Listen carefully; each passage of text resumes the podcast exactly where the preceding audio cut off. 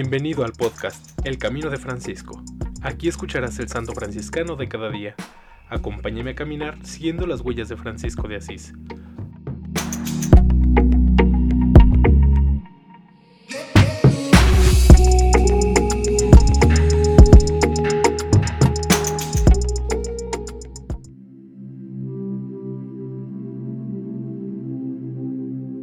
Septiembre 9. Beato Jerónimo Torres, sacerdote y mártir en el Japón, de la Primera Orden. Murió en 1632, beatificado por Pío IX el 7 de julio de 1867. Jerónimo Torres de la Cruz nació en Nagasaki. Habiendo podido llegarse a los franciscanos, que lo admitieron en la Tercera Orden, fue enviado por ellos al convento de Manila, donde se dedicó a los estudios. Fue recibido en la Orden de los Hermanos Menores y fue ordenado sacerdote. Por varios años se ocupó en la conversación de sus compatriotas japoneses desterrados en Filipinas o residentes en aquella nación por motivos de comercio. El trabajo que desarrolló en medio de ellos fue bendecido por Dios con numerosas conversiones a la fe cristiana.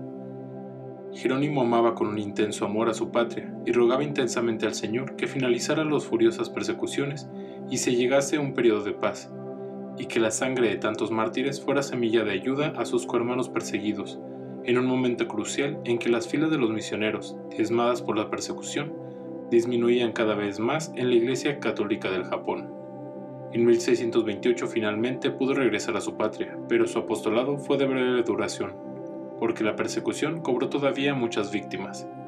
En 1631 fue arrestado y llevado a la prisión de Omura, junto con otros cohermanos. Después fue conducido a Nagasaki para ser allí torturado e inmolado con otros religiosos y cristianos, soportó los tormentos con gran fortaleza. Durante el viaje de Omura a Nagasaki no cesó de alabar al Señor y de predicar la palabra de Dios. Al llegar a la Santa Colina, o Monte de los Mártires, fue derecho al poste en que habría de ser atado. Se arrodilló y oró fervorosamente.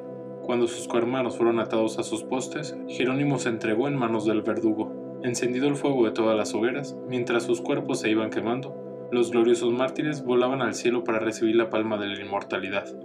Esta inmolación fue acompañada de prodigios. Sobre los mártires brilló una luz vivísima y una paloma voló sobre sus restos mortales.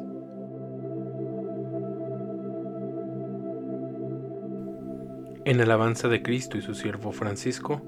Amén. Beato Jerónimo Torres, ruega por nosotros.